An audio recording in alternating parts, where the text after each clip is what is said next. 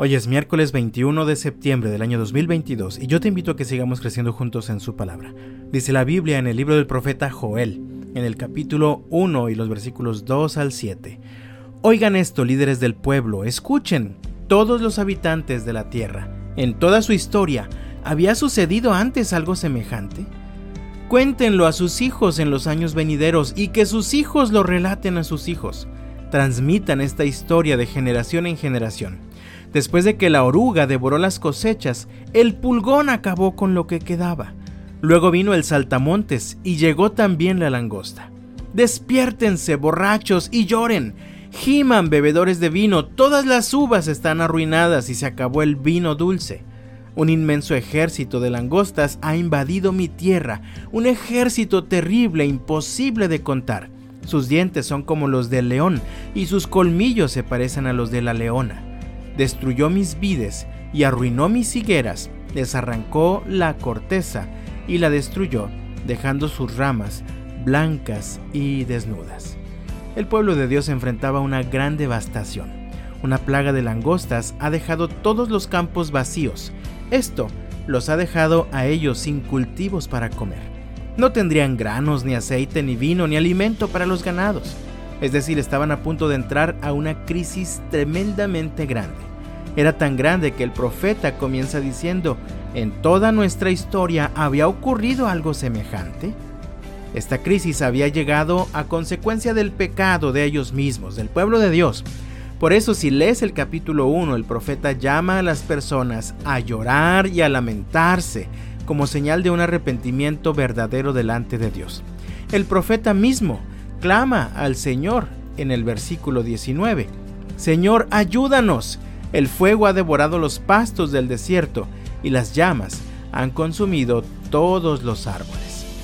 En el capítulo 2 se narra nuevamente un ejército que avanza destruyendo todo a su paso, pero llama la atención un detalle que podemos leer en el versículo 11. El Señor va a la cabeza de la columna, con un grito los guía. Este es su ejército poderoso y ellos siguen sus órdenes. El día del Señor es algo imponente y pavoroso.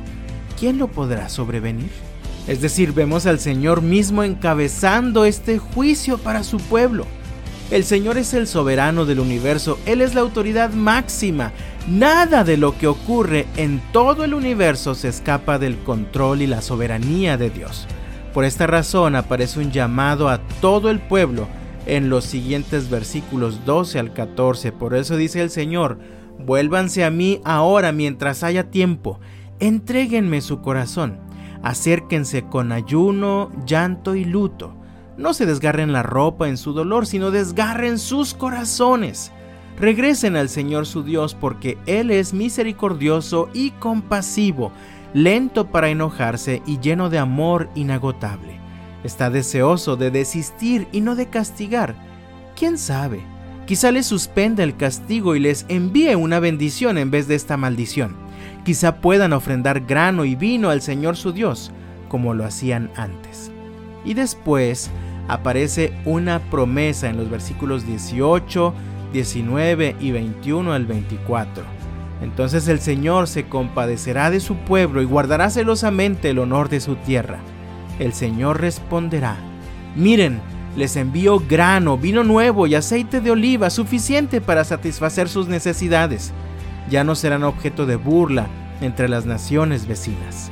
No temas, oh tierra, alégrate ahora y regocíjate, porque el Señor ha hecho grandes cosas. No teman, animales del campo, porque pronto los pastos del desierto recobrarán su verdor. Los árboles volverán a colmarse de fruto, las higueras y las vides se llenarán una vez más. Alégrense habitantes de Jerusalén, alégrense en el Señor su Dios, pues la lluvia que Él envía demuestra su fidelidad. Volverán las lluvias de otoño, así como las de primavera. El grano volverá a amontonarse en los campos de trillar, y los lagares desbordarán de vino nuevo y de aceite de oliva hablando de la fidelidad de Dios para nosotros en nuestro tiempo, acabamos de ver cómo el Señor fue capaz de prácticamente llenar una de nuestras presas con solamente unos días de lluvia. Pero cada vez que una nueva amenaza llega a nuestras vidas, recordamos aquel conocido pasaje que se encuentra en el segundo libro de las Crónicas, capítulo 7, versículos 13 y 14. Puede ser que a veces yo cierre los cielos para que no llueva, o mande langostas para que devoren las cosechas, o envíe plagas entre ustedes. Pero si mi pueblo que lleva mi nombre se humilla y ora, busca mi rostro y se aparta de su conducta perversa, yo oiré desde el cielo, perdonaré sus pecados y restauraré su tierra. Y muchas veces cuando las amenazas no desaparecen rápido, tal como nosotros esperamos, comenzamos a dudar de la veracidad y la fidelidad de Dios. Pareciera que Dios no ha hecho lo que se supone que debía hacer. Pero creo que la realidad de las cosas es que nosotros no hemos hecho lo que Dios espera que hagamos. Lo que vemos en el texto que Dios espera que nosotros hagamos es que de todo corazón nos humillemos, que de todo corazón busquemos su rostro, que de todo corazón oremos y nos arrepintamos de verdad, dejando atrás nuestro pecado. Tal vez nuestro arrepentimiento no ha sido de corazón y solo hemos experimentado remordimiento por un tiempo. Por eso el profeta Joel le dijo al pueblo, no se desgarren la ropa en su dolor, sino desgarren sus corazones.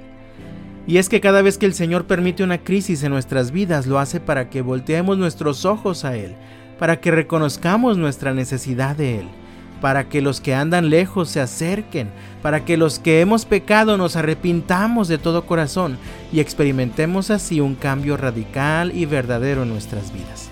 Así que yo te invito en el nombre del Señor. ¿Te has alejado del Señor? ¿Has permitido que las últimas crisis presentes en tu vida te distancien de Él? ¿Has permitido que los problemas que enfrentas enfríen tu amor y la capacidad que tienes de amar a los que te rodean? ¿Has descuidado tu relación personal con Él?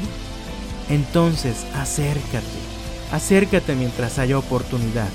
¿Te has dejado atrapar por el pecado? ¿Sigues aferrado a pecados que te siguen destruyendo y te mantienen esclavizado?